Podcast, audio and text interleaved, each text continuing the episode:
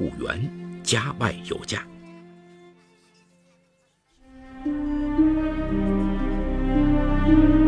法治故事耐人寻味，梁辉讲述不容错过。一九八三年出生的李晴毕业于青海大学，是西宁水利系统的公务员。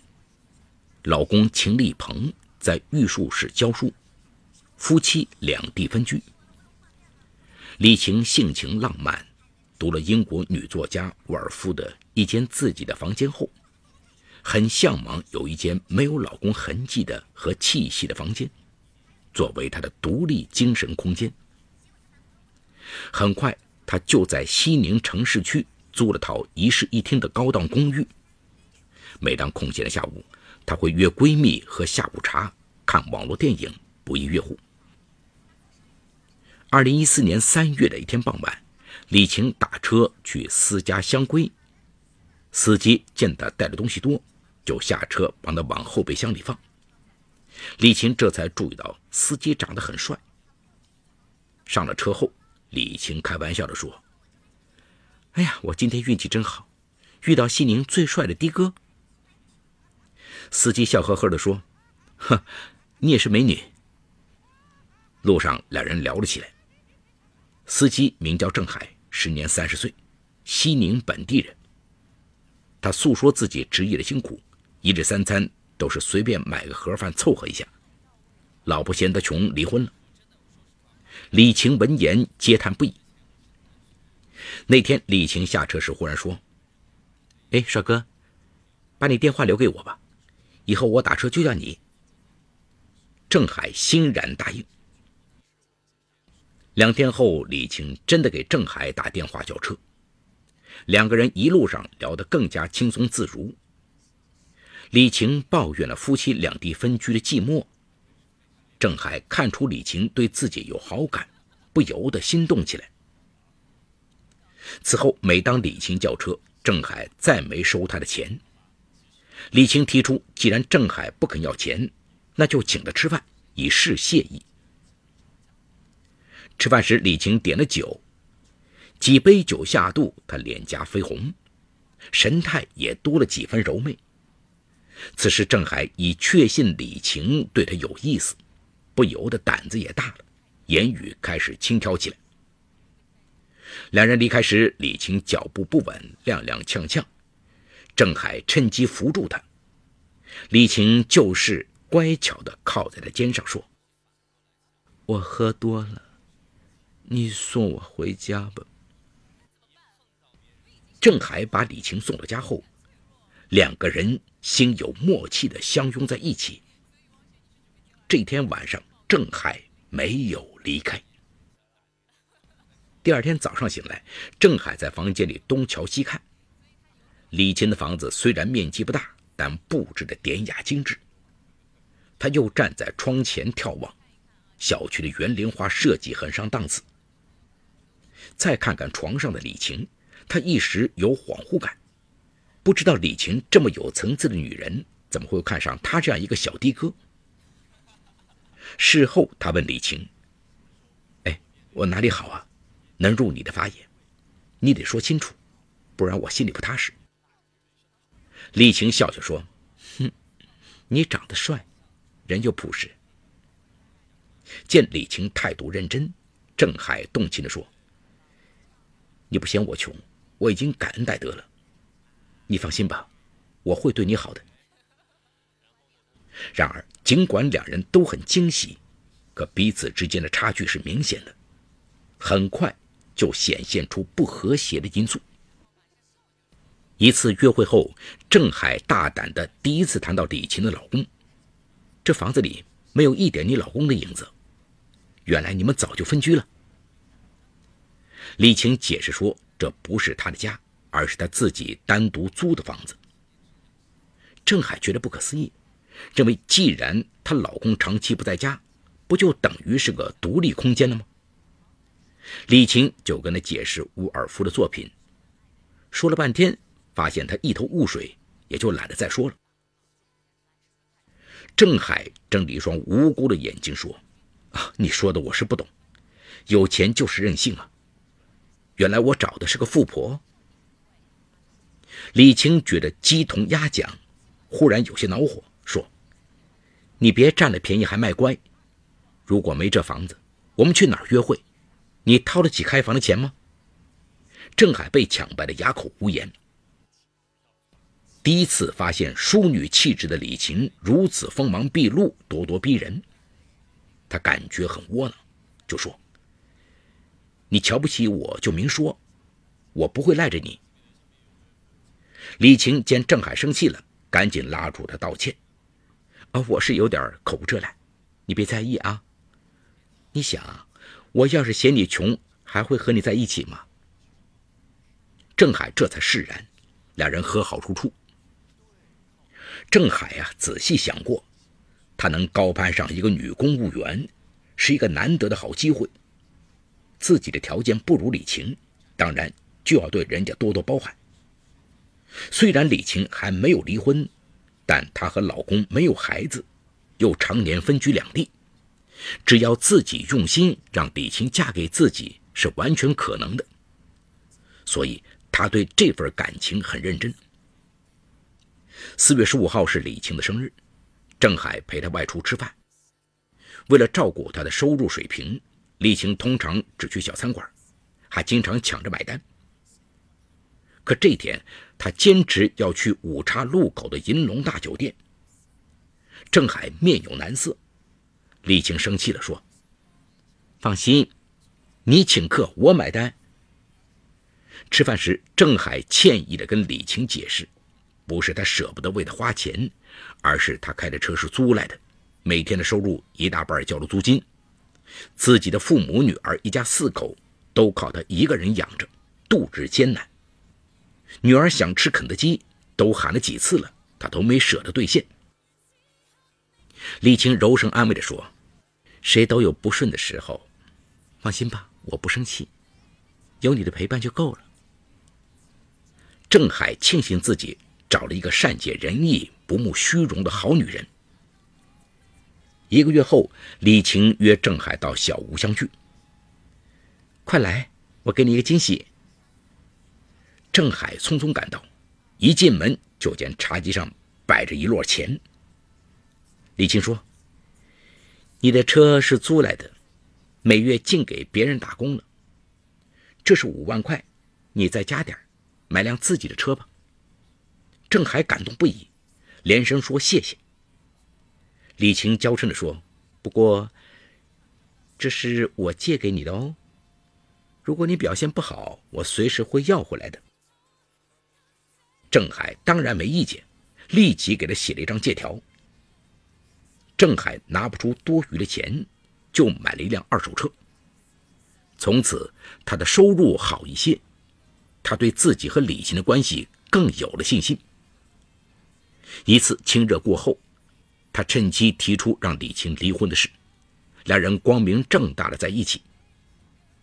不料李晴变了脸色，说：“他压根就没考虑过离婚的事。”郑海很不满，说：“我们这样不明不白的一起，算怎么回事？”李晴笑笑说：“什么不明不白的？秦立鹏是我老公，你是我的情人。”两不相干。郑海心下郁闷，原来李晴只是跟自己玩玩，可自己刚用他的钱买了车，也不好发火，他只得忍了下来。七月初，两人约会后，李青叮嘱她说：“她老公回来了，这段时间别给他打电话。”郑海很生气，说：“你要和他小别胜新婚，怕我打扰你们。”嗯你明白就好。郑海真的火了，你现在和我在一起，怎么还能跟秦立鹏同床共枕？你不恶心，我都觉得恶心。李晴争辩说，他跟秦立鹏是合法夫妻，过夫妻生活天经地义的。见郑海不服气，他冷冷地说：“你是我的情人，就守着你的情人本分好了，不要多事。”郑海气得摔门而去。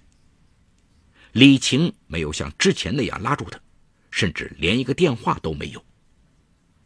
郑海决心跟李晴分手，既然他不肯给自己名分，那绝不做他的玩物。一个月后，李晴打来电话要郑海去玩，郑海拒绝赴约。李晴霸道地说：“别忘了，你还欠着我五万块钱呢。当初可说好了，你表现不好，我是要收回的。”郑海一度憋屈来见李晴。见面后，李晴哄她说：“她老公一走，她就来找他，可见她是多么喜欢他。”郑海正色说：“我不想这样下去了，我来就是和你说清楚，我们分手。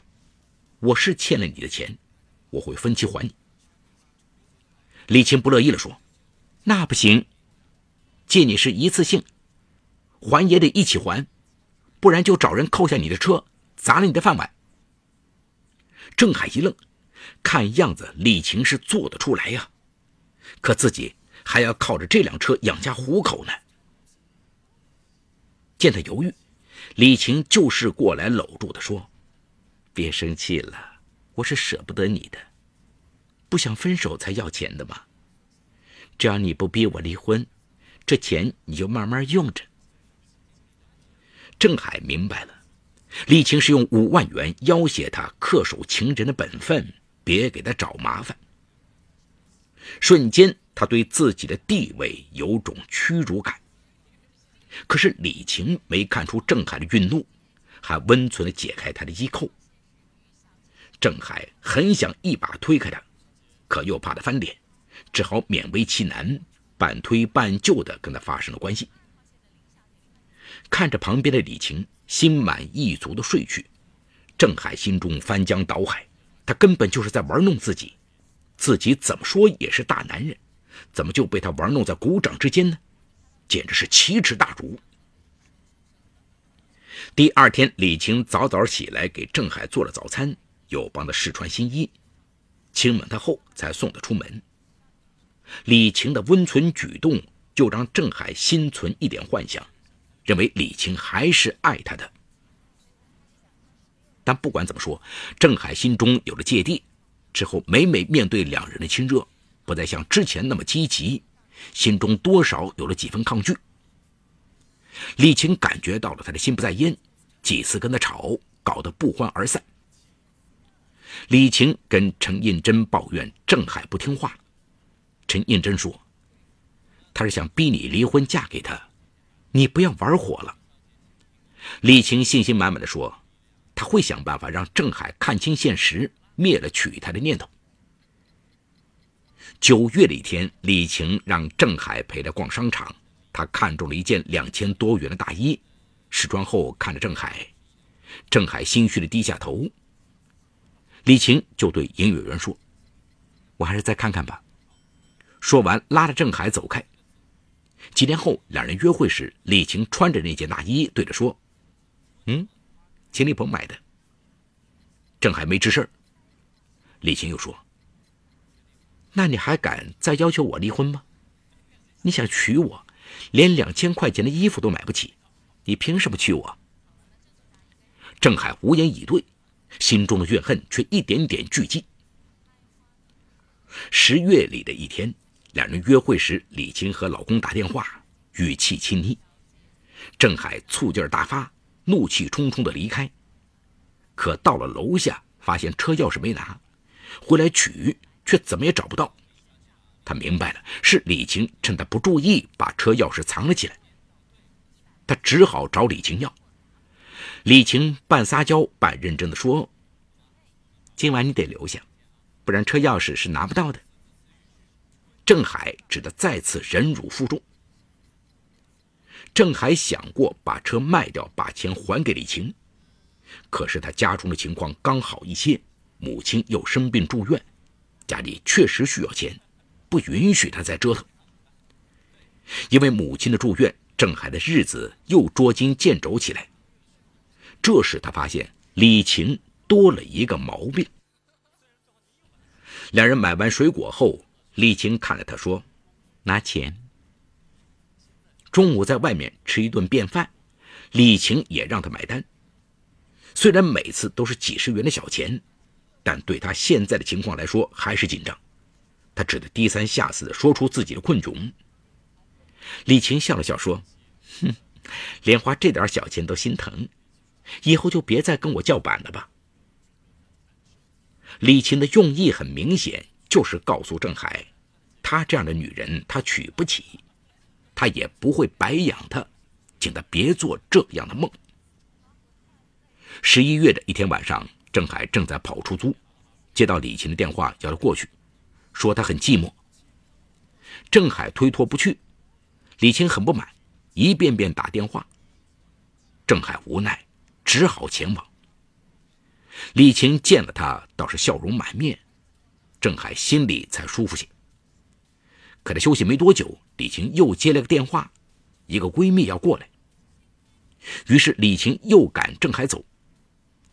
郑海腾的就火了：“我说不来，你死活要我过来，现在又赶我走，当我是什么呀？”你养那条狗吗？召之即来，挥之即去吗？李青辩解说：“哎呀，情况有变嘛。再说，你又和我的朋友没有什么共同语言，你留下也不会舒服的。”郑海只得恨恨离去。二零一四年十一月三十号凌晨一点钟，郑海开了大半夜的出租车，很累，正好送的客人离李琴的小区很近，他就过来休息。想不到程印珍竟然在李琴这里玩。郑海实在太累，时间又太晚，他想留下来，可李琴要赶他走。郑海心生不快，想到上次被他赶，这次又是当着程印珍的面，更感觉没面子，就是犟着不走。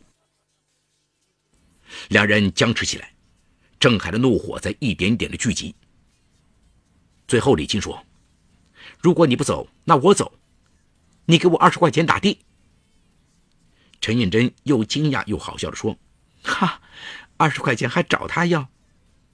李晴鄙夷的说：“不知道他很穷吗？只能挤点牙膏，就这么点钱，就像是割他的肉。”听到这话，郑海彻底被激怒了：“你欺人太甚！你不拿我当人看，我就让你不得好死！”说完，他冲进厨房，操起一把水果刀，返回来，猛地向李青刺去，一连刺了三刀。李青躲闪不及，惨叫一声，倒在地上。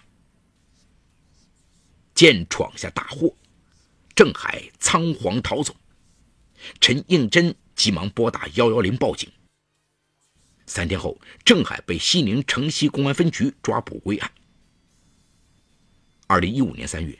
郑海因涉嫌犯故意伤害致死罪，被移交西宁市人民检察院提起公诉。目前案件尚在审理中。好，故事说到这儿就告一段落。故事中除犯罪嫌疑人之外，其余人均为化名。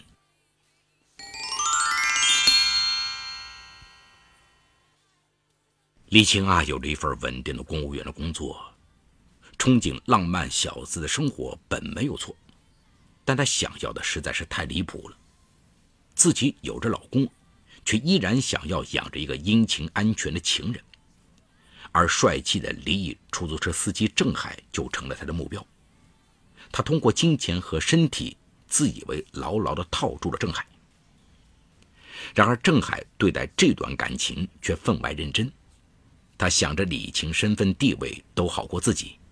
然而，李晴和老公却没有孩子，而且两地分居，自己努努力，说不定就可以成功的抱得美人归。李晴想要情人，郑海想要婚姻，两人的想法从一开始就南辕北辙，生活中的矛盾也逐渐凸显。李晴出资五万为郑海买了辆二手出租车，以金钱牢牢地拴住了郑海，而郑海心里的憋屈。却一日胜似一日，他觉得自己不过是李青呼之即来、召之即去的宠物一般。当李青再一次以金钱来鄙视郑海时，郑海再也控制不住自己的情绪，拿起水果刀连刺李晴三刀，最终导致李晴身亡。据刑法第二百三十四条，故意伤害他人身体的，处三年以下有期徒刑、拘役或者管制。犯前款罪致人重伤的，处三年以上十年以下有期徒刑，致人死亡；或者以特别残忍手段致人重伤，造成严重残疾的，处十年以上有期徒刑、无期徒刑或者死刑。故意伤害致人死亡是典型的结果加重犯，客观上要求伤害行为与死亡结果之间具有直接性因果关系；主观上要求行为人对死亡具有预见可能性。本案中，郑海用水果刀刺向李晴，最终导致李晴当场死亡，他的所作所为明显触犯了法律，目前因涉嫌故意伤害致死罪被提起公诉。官员养情妇。女官员反过来养情人，身为国家公务人员却三观不正，一心想让平稳的生活多些涟漪。俗话说“玩火必自焚”。李晴当初抱着养情人的想法时，就应该预见到，虽然能得到一时的甜蜜，但没有人能做到全身而退。郑海本是一个辛苦工作的出租车司机，他虽然没多少钱，却有着进取之心。当遇到公务员李晴时，他本以为可以用自己的真心打动李晴，却发现自己自始至终不过是一个玩物而已。他屡次被李晴因没钱而侮辱时，最终压抑不住怒火，拿起水果刀刺向李晴，堕入犯罪的深渊。一场婚姻的美梦也因此破碎。郑海最终面临的有可能是十年以上有期徒刑。这场悲剧令人深思。あ!